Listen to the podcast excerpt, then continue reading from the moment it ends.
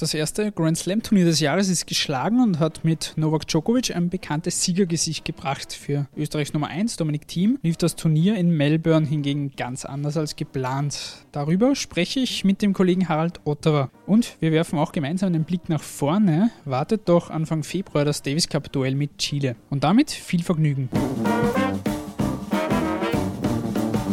Der Kuriersport Podcast. Ein wenig Sport für zwischendurch von und mit der Kuriersportredaktion und Moderator Stefan Berndl.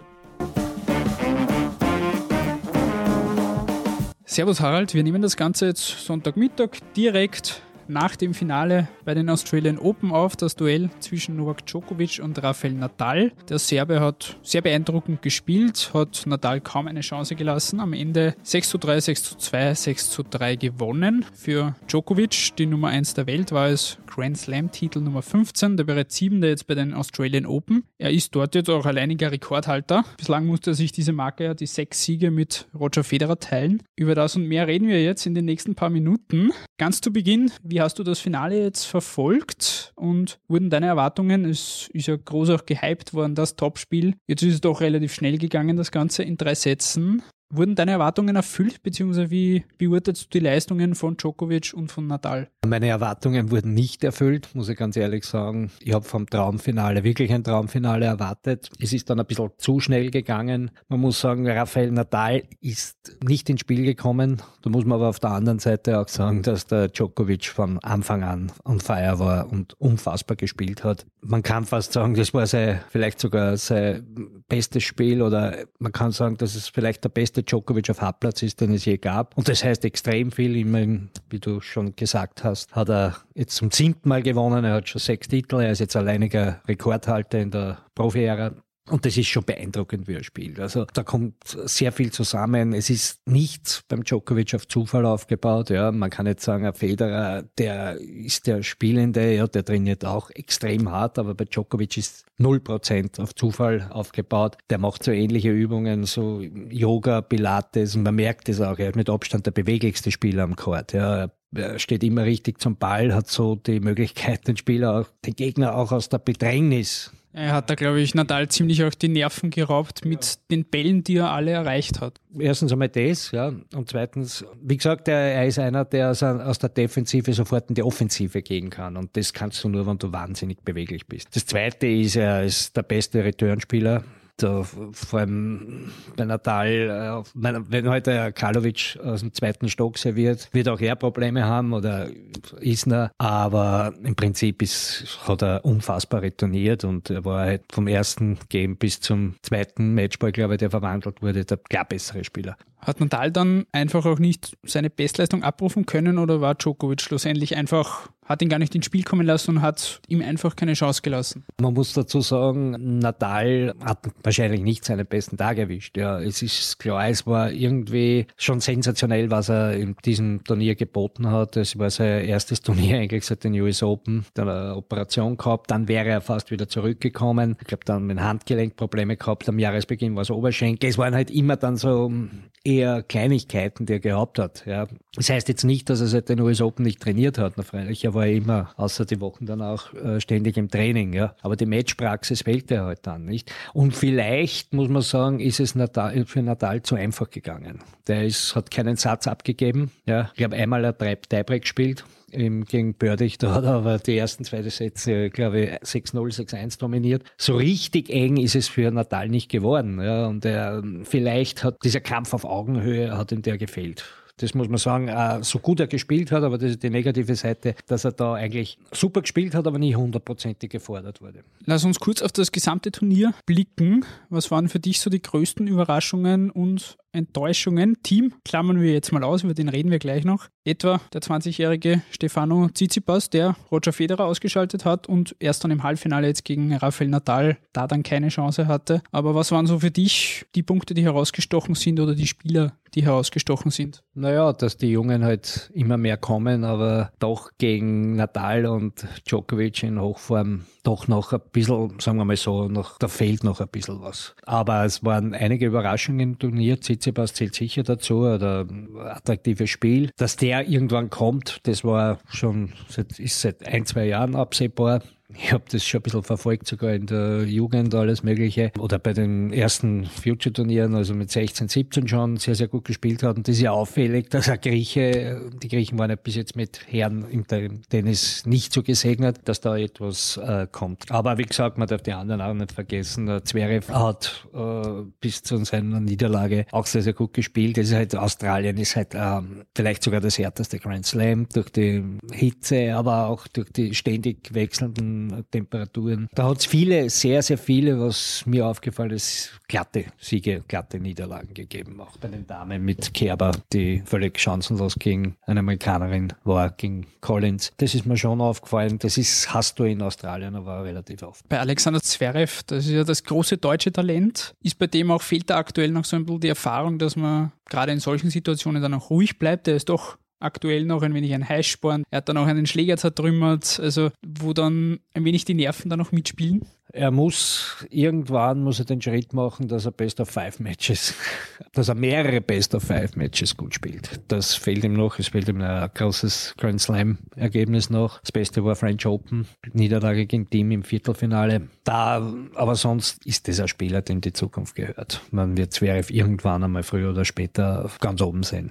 Was ziehen wir jetzt aus diesem Finale und aus dem klaren 3-0 von Djokovic für Lehren für die nächsten Wochen und Monate? Was wird uns da jetzt ein Solo von Novak Djokovic erwarten oder ein Duell zwischen Nadal und Djokovic oder hast du da doch ganz andere noch auf der Rechnung? Naja, zumindest wird Djokovic einmal länger vorne bleiben. Der er hat bis Wimbledon weniger zu verteidigen. Nadal muss extrem viel verteidigen. Klar, da kommt die Sandplatzsaison. Er wird dort auch einiges verteidigen. Er ist auf Sand. Ist er der Favorit? French Open? Vielleicht kann der Dominik heuer den großen Schritt schon machen, aber im Prinzip von den Punkten her wird Djokovic vorne bleiben. Hinten Zverev ist Nummer drei. Ich glaube nicht, dass sich da auch noch sehr, sehr viel ändert. Man hat jetzt glaubt, dass der Dimitrov wieder ein bisschen weiter nach vorne kommt. Der steht auf 23, 24, aber ist auch ausgeschieden. Hinten, muss ich ganz ehrlich sagen, sind in den Top 10 sind diese Spieler, mit denen man auch in den nächsten Wochen und Monaten rechnen kann. Tsitsipas wird sicher das eine oder andere Turnier gewinnen. Es ist Joric sehr, sehr stark unterwegs. Aber Nishikori hat auch aufgezeigt. Also im Prinzip kann man sich auf, auf spannende nächste Wochen freuen, aber ganz vorn wird sich nichts ändern. Lass uns noch kurz über die Frauen sprechen. Da hat die Japanerin Naomi Osaka, 21 Jahre jung, ihren zweiten Grand Slam-Titel jetzt in Folge gewonnen. Zuletzt den letzten Grand Slam-Titel, da waren die großen Diskussionen rund um Williams, wo dann auch das Publikum bei den US Open nicht unbedingt auf ihrer Seite war und sie auch teilweise ausgebucht hat bei der schlussendlichen Siegerehrung. Jetzt hat sie den Titel deutlich mehr genießen können. Sie ist jetzt ab Montag auch die neue Nummer 1. Ist sie mit ihren 21 Jahren auch jene Spielerin, die, die es jetzt in den nächsten Monaten und auch Jahren zu schlagen gilt, wenn sie so weiterspielt, wie sie aktuell drauf ist? Es ist schon etwas mal passiert, was schon seit Jahren nicht passiert ist und was von den aktiven Spielerinnen nur Venus und Serena Williams gelungen ist. Zwei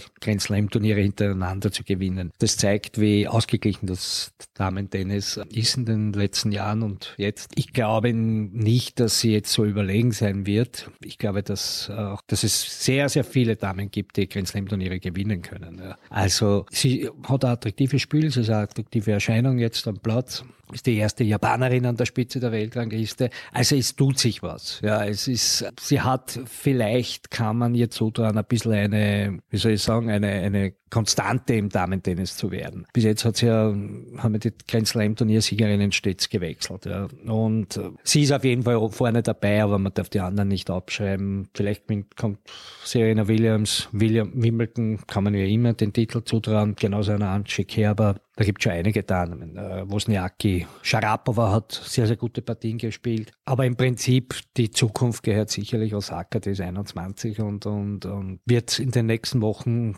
wird man sehen, wie sie sich mit der neuen Spitzenrolle zurechtfindet. Ja, da muss man schon dazu sagen, eben wie du auch sagst, also sie ist erst 21 und der Rest des Spitzenfelds, die sind doch alle deutlich älter als sie, so alle Mitte 20 bis 30. Und gehen wir gleich zum nächsten Jungen, den wir eh schon jetzt besprochen haben, Tsitsipas, der Leidtragende von seinem Sieg war Roger Federer, der da relativ früh schon ausgeschieden ist. Welchen Eindruck hattest du jetzt bei den Australian Open von ihm? Ich habe ein bisschen das Gefühl, beim Roger weiß man nicht genau, was, was er jetzt will und, und, und er ist ein Roger Federer abzuschreiben, wäre das Dümmste, was es gibt. Bin aber, habe irgendwie den Eindruck, also wäre er selber nicht wahnsinnig überzeugt von sich. Ja, er hat jetzt bekannt gegeben, dass er die Sandplatz äh, spielt oder zumindest einige Turniere und bei den French Open dabei ist. Ich glaube, dort wird sein Spiel nicht reichen, aber wenn er fit ist, muss man ihn auf jeden Fall zu den Favoriten in Wimbledon zählen. Permanent wird man ihn nicht sehen, man muss schauen. Also Wimbledon, dafür habe ich ihn auf jeden Fall jetzt schon auf der Rechnung. Wie du schon gesagt hast, er hat jetzt angekündigt, eben bei den French Open auch teilzunehmen. Er hat gesagt, er hat einfach Lust drauf, dass er da wieder mitspielt. Siehst du das auch so? Da steckt da auch vielleicht ein, ein wenig mehr dahinter. Jetzt überspitzt formuliert, plant er schon eine Abschiedstournee? Das war eigentlich der erste Gedanke auch von mir. Ja, dass er vielleicht noch einmal alle spielen möchte. Äh, er wird im August, Anfang August, machen August äh, 38. Also man muss da jetzt kein wahnsinniger Tennis kennen oder kein wahnsinniger Realist sein, um zu sagen, lange wird das nicht mehr dauern, nicht? Aber, aber er hat Lust am Tennissport das merkt man auf jeden Fall. Und solange er Lust hat, wird er spielen. Es ist halt nur so, dass er schon gesagt hat, er möchte gesund abtreten. Ja. Im Moment ist er fit und den nächsten Wochen, Monaten, glaube ich, wird man nichts hören in diese Richtung. Aber das mit dem French Open klingt schon ein bisschen nach einer letzten Goodbye oder letzten Au revoir in, in, in Paris. Ähnlich macht es jetzt Andy Murray. Der hat jetzt Anfang des Jahres angekündigt, seine Karriere zu beenden. Wegen Hüftproblemen, die ihn schon länger plagen, mit denen er schon lange jetzt zu kämpfen hat, ist er nicht mehr wirklich wettbewerbsfähig gewesen, ist jetzt auch bei den Australian Open in der ersten Runde nach einem harten Kampf ausgeschieden. Er will spätestens im Sommer nach Wimbledon, dann nach dem Heimturnier auf Wiedersehen sagen. Murray war immer einer jetzt die letzten Jahre, der hinter Djokovic, hinter Federer, hinter Nadal gestanden ist und immer so ein wenig im Schatten der drei, hat trotzdem drei Grand Slam-Titel auch geholt. Wie siehst du seinen baldigen Abschied und wie bewertest du seine Karriere, die natürlich seine Höhen und Tiefen hatte? Hat er, obwohl er eben hinter diesen drei großen Namen immer gestanden ist, trotzdem eine Marke setzen können? Naja, auf jeden Fall. Also die drei Grand Slam Turniere, die er gewonnen hat, sie sind für seine Fähigkeiten zu wenig sogar. Er war immer einer Top, der Top 4, Federer, Djokovic, Nadal und er. Deshalb möchte ich sagen, ist er gar nicht so im Schatten gestanden. Ja, für diese Anzahl an Grand Slam Turnieren ist er eigentlich eh sehr, sehr hoch gelobt und hoch eingeschätzt worden, nicht? Und er war ein unfassbar guter Tennisspieler, unfassbares Gefühl auf dem Platz. Äh, Olympiasieg darf man nicht vergessen, ich glaube zweimal sogar. Der hat, äh, war ein wunderbarer Tennisspieler. Ich rede jetzt schon wahr es ist halt dramatisch, dass äh, jetzt mit der Hüftverletzung zu Ende geht. Er hat mich überzeugt. Er hat immerhin gegen einen Spanier Bautista Agu verloren, der zuvor ein Turnier gewonnen hat in Doha, der im Live-Ranking zu diesem Zeitpunkt Nummer eins der Welt war. Also sagen wir im Live-Ranking, im, im, im Race zu landen. Ja, sagt jetzt nicht allzu viel aus, aber wie gesagt, der hat Doha gewonnen. Dort auch Djokovic geschlagen. Also der war in einer unfassbaren Form. Ich sag dann, glaube ich, bis ins Achtelfinale gekommen. Der hat, er kann wunderbar Tennis spielen, aber wenn er ständig unter Schmerzen spielt, macht es wenig Sinn, da die Karriere fortzuführen. Und wäre schön, wenn er einen wunderschönen Abschied in Wimbledon genießen kann. Er hat jetzt auch schon bei den Australian Open ja Standing Ovations bekommen. Eine wirklich tolle Nachricht auch von den anderen Spielern, die ihm quasi schon auf Lebewohl gesagt haben. Das wird dann wahrscheinlich beim Heimturnier nochmal deutlich größere Ausmaße annehmen und das wird dann wahrscheinlich ein sehr emotionaler Abschied werden für ihn und für wahrscheinlich das Publikum auch. Gehen wir jetzt auf das Thema, das wir schon jetzt am Anfang angeschnitten haben.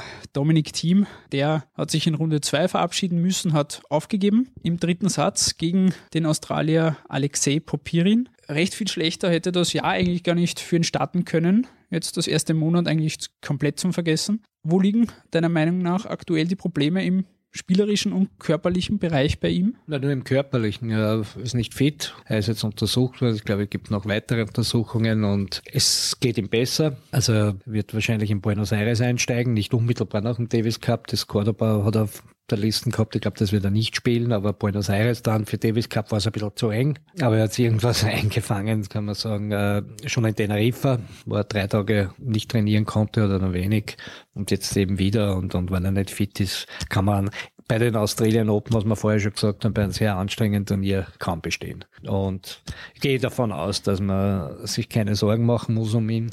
Es kommt dann, er spielt jetzt dort auf Sand, ja, Wichtig wird es dann sein auf Hartplatz in Indian Wales und Miami und dann vor allem in der Sandplatzsaison, wo er sicherlich wieder zu den besten Spielern, also die letzten zwei Jahre, glaube ich, neben Rafael Nadal der beste Sandplatzspieler. Ich traue ihm das auch heuer zu. Vielleicht gelingt der große Wurf in Roller Garros. Die gesundheitlichen Probleme, du hast das jetzt auch schon angesprochen, sorgen dafür, dass er beim Davis Cup jetzt nicht mit dabei ist. Am 1. und 2. Februar in Salzburg gegen Chile. Wer wird für die Österreicher dort antreten und wie schätzt du die Situation dort ein? Mit Dominik wären wir Favorit gewesen. Leichter Favorit. Ich möchte jetzt nicht groß sagen, dass wir die sowieso gewonnen hätten. Ohne Dominik muss man, ich hoffe auf den Juri Rodionov. Er hat auch schon jetzt einen Top 50 Spieler geschlagen, allerdings auf Hartplatz und in der Halle. Der kann spielen. Man darf aber nicht vergessen, der ist 19. Ja. Man darf jetzt nicht zu viel von ihm erwarten, aber er hat das Selbstvertrauen, er ist ein gescheiter Bursch, er weiß, um was, auf was es ankommt und ich kann mir schon vorstellen, dass der jetzt bald einmal den Sprung macht. Dass man ihn jetzt einsetzt beim Davis Cup ist eigentlich auch okay, weil die Leistung der anderen, Gerald Melzer ist noch nicht so weit, hat auch Verletzungsprobleme. Sebastian Ofner hat auch nicht unbedingt sich deklariert, also, oder hat sich jetzt auch nicht ins Team unbedingt gespielt. Dennis Novak hat heuer noch keine gewonnen. Er hat aber das Feeling für den Davis Cup. Er hat letztes Jahr sensationelle Ergebnisse gehabt, in Russland den Rublev geschlagen, hat dann auch in, in, in, in gegen die Australier in Graz sehr, sehr gutes Tennis gespielt. Ah, ich glaube, dass sie der wieder fängt für dieses Davis Cup spielt, weil das gefällt ihm, das taugt ihm und, und da bringt er dann immer seine besten Leistungen. Wäre schön, wenn er es auf der Tour jetzt äh, auch bei den kleinen Turnieren jetzt vor allem bringen könnte. Wird auch kommen. Ich glaube, dass er da den Schritt auch schaffen wird. Aber wie gesagt, die Chilenen, habe ich Zeitungsinterview gehört von, vom Chari, dem Nummer 1 Chilenen, das, jetzt sehr wohl sagt, für uns zählt nur der Sieg, nachdem Dominik nicht dabei ist. Und jetzt sind sie leichte Favoriten. Ja, man muss auch aufpassen oder schauen, wie der erste Tag ist. Chari hat, hat letztes Jahr sogar auch Team geschlagen. Der gegen Rodionov ist ja klar zu favorisieren. Christian Garin hat bei den Challengern äh, der zweiten Jahreshälfte des vergangenen Jahres sehr, sehr gute Ergebnisse gehabt auf Sand, muss man sagen. Und es wird eine schwierige Geschichte. Und Doppel gehe ich davon aus, wir haben da drei Möglichkeiten. Marach ist im Team, Philipp Oswald ist im Team, Jürgen Melzer ist im Team, der jetzt Finale und einmal Semifinale gespielt hat. In der Halle allerdings auch äh, im Doppel mit äh, Slowaken Polasek. Aber Melzer ist immer da, wenn es um Davis Cup geht, ja. Die, die Chilenen haben halt auch ein gutes Doppel. Peralta und Botlipnik sind Top 100 Spieler und Oliver Marach hat jetzt erst äh, gegen Shari bei den Australian Open verloren im Doppel. Auch da muss man sagen, sind wir nicht eindeutige Favoriten, aber wie gesagt, das wird, ich würde es jetzt einmal so beziffern mit sehr optimistisch, also sehr positiv mit 45 zu 45, 55. Ja. Okay, das wollte ich eh gerade fragen, ob du da dann eher 60, 40, 70, 30, aber bist du dann doch, bist du dann noch relativ optimistisch. Ein letzter Punkt noch. Wer beim Davis Cup auch mit dabei sein wird, aber nicht am Platz, sondern er wird geehrt werden, ist Andreas Heider-Maurer. Der hat jetzt auch vor kurzem seine Karriere beendet wegen Rückenproblemen. Da hat er lange zu kämpfen und hat jetzt auch gesagt, er macht Schluss. Sein Karrierehoch war ein Weltranglistenplatz 47 und neun Turniersiege hat er geschafft auf der Challenger Tour. Du hast mit ihm kürzlich auch jetzt erst ein Interview geführt. Wie geht's für ihn weiter und, und wie ist seine Karriere jetzt schlussendlich zu bewerten? Naja, der Riesenpech gehabt. Gerade in seinem besten Jahr 2015, wo er Top 50 geworden ist, hat das Ende des Jahres mit der Fersenverletzung angefangen, war er eineinhalb Jahre weg ja, hat sich dann gemüht äh, über die Challenger-Ebene, Qualis-Challenger gespielt. Das war ein harter Weg und der Rücken hat dann immer mehr wehgetan. Im Prinzip war seine Karriere 2015 mit, mit 28 Jahren schon vorbei, kann man sagen. Das ist sehr, sehr schade, dass es eben am Höhepunkt passiert ist. Er hat immer im Davis Cup sehr, sehr gut gespielt, hat eine positive Bilanz von 6 auf 5 Siegen, hat immer alles gegeben. Er war immer ein bisschen die Nummer 2 in Österreich, also nicht ein bisschen, er war es, er war einmal kurz Nummer 1, ich glaube 2015 2015 war das, Österreichs Nummer 1, aber zuerst war der Melzer, Jürgen Melzer, dann war Dominik Thiem, aber er hat für mich ein hervorragender Tennisspieler, der sehr, sehr viel gearbeitet hat, sehr, sehr viel erreicht hat. Und ich wünsche ihm alles Glück. Er möchte jetzt eine Akademie aufmachen in, in, in Tirol und ich glaube, dass er da ein sehr, sehr guter Mann ist für das. Ein sehr schönes Schlusswort. Damit wollen wir diesen Podcast auch beenden. Lieber Harald, danke fürs Zeitnehmen. Wir hören uns im Bälde schon wieder weil in knapp einer Woche schon der Startschuss zur Ski-WM fällt und da werden wir auch im Vorhinein wieder euch mit den wichtigsten Infos versorgen. Bis dahin macht es gut. Hört auch beim nächsten Mal gerne wieder rein. Ciao.